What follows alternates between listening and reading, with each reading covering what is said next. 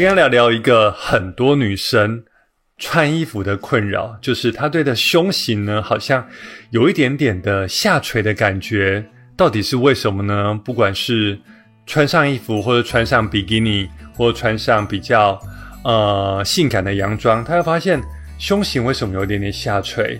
那这是一个很多女生的困扰。这一期想跟大家分享一下，到底为什么会有这些困扰？而你的困扰又是真的吗？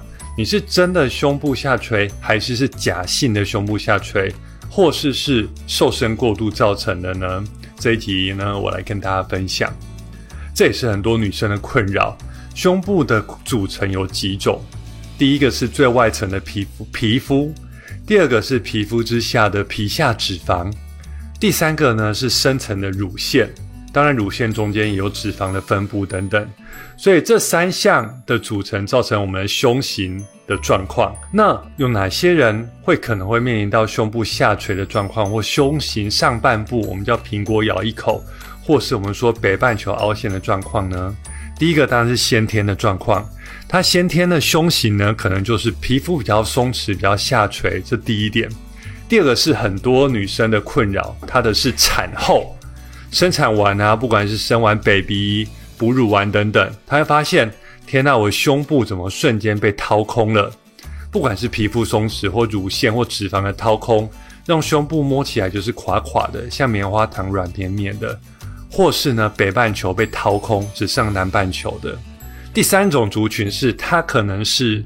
他之前可能是减重的幅度比较大，譬如说他之前呢体重可能到比较高啊，七八十公斤或等等，他减重了一二十公斤，所以呢，刚刚胸部有一点点松弛下垂的状况，这个这些原因呢都造成胸部有可能会下垂。这些的胸部的下垂，有些是可以靠很简单的来改善，但有些靠比较复杂的状况哦。譬如说我们在胸部下垂，我们必须要分它的级数。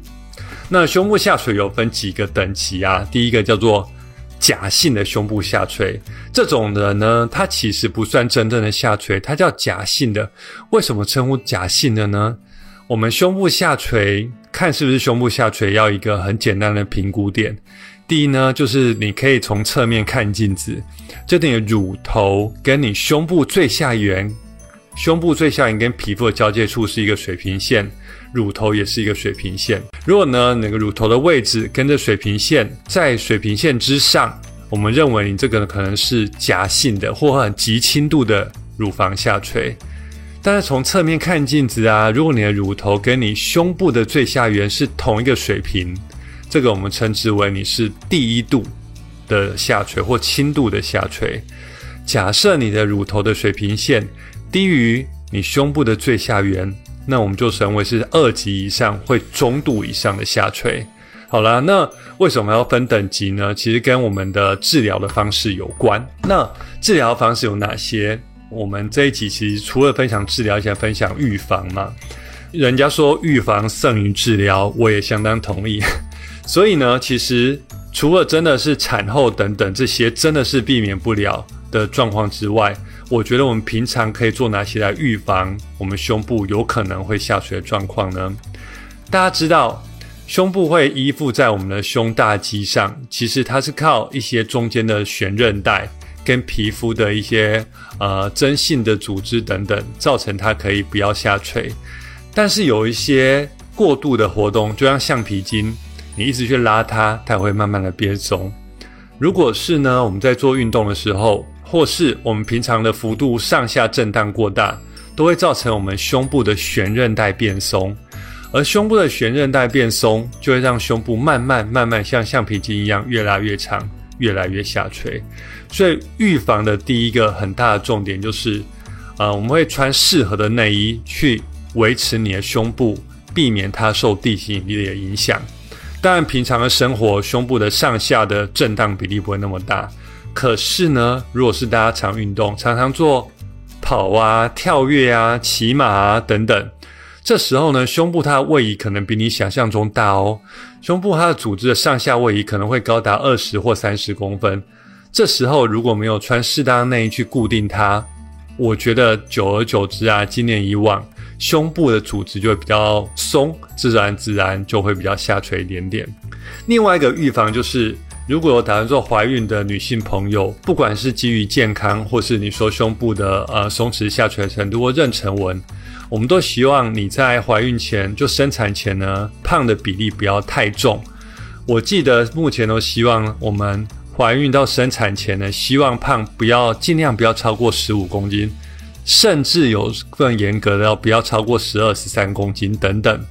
为什么呢？因为如果你怀孕的时候胖二三十公斤，之前常听说这样子，不仅你的肚皮会比较容易松弛，胸部因为过度的胀大，也会第一容易有妊娠纹，第二，如果它胀大再缩小，它也会比较松弛，产后也可能会比较有松弛萎缩的情形。所以预防胜于治疗，就是第一个是运动内衣啊，第二个是我们在怀孕的时候可能尽量不要。呃，体重增加太多，这对于母体啊、胎儿啊，对于产后的身材，我觉得都是有帮助的。OK，刚才说完了你的诊断啊、预防等等，那接下来讲胸部如果有下垂，或是轻度的下垂，或是中重度以上下垂，我们该怎么做？目前胸部下垂治疗啊，大概有几个方式。第一个，你可能很轻度的，你可以用补脂肪。补脂肪呢？这个原理就是，大家想象一下，我们以前打过篮球、排球，假设你的篮球、排球气球消风了，你是不是感觉它就皱皱的、皱巴巴的，它就有点下垂的感觉？所以自体脂肪补胸，它是治疗胸部轻度下垂一个重要的方式。第二个方式是做隆乳手术，隆乳手术它又是更从基底去把胸部饱满起来，因为啊，怀孕啊，或是随年纪变大。乳腺组织跟脂肪都慢慢的萎缩，这时候呢，隆乳我们是放在胸腺更深层的地方，甚至放在胸大肌之下。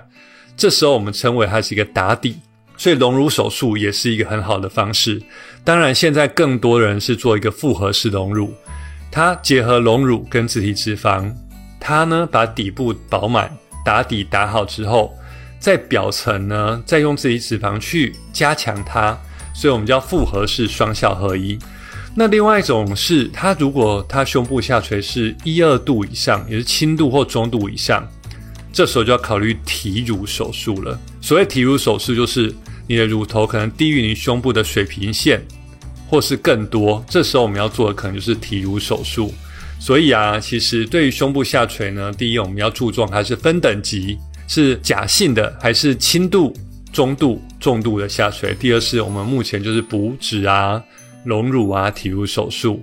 所以啊，希望听完这一集的朋友，对于胸型如果有不满意，或是呃你有点松弛或下垂的状况，经过我的解说，你可以知道什么状况是真的下垂，什么是假的下垂，怎么去预防它，怎么去改变它。所以啊，这次的外带外带重点就是：第一呢，预防胜于治疗。适当的运动内衣，体重呢不要增减幅度太大。第一点预防。第二呢，诊断呢，我们诊断是你是轻度假性下垂、轻度、中度还是重度的呃胸型下垂。第三呢，借由专业医师的评估之下，maybe 我觉得大部分轻度下垂都可以靠自体脂肪啊，结合放置适当的隆乳手术，或细胶的材质，可以红底把底部打饱满，把外面脂肪补饱满。这时候我觉得是一举数得，既恢复年轻人胸型，又拯救了胸部下垂。所以这一集的诊疗是跟大家分享到这边哦。喜欢张医师的朋友，欢迎留言给我。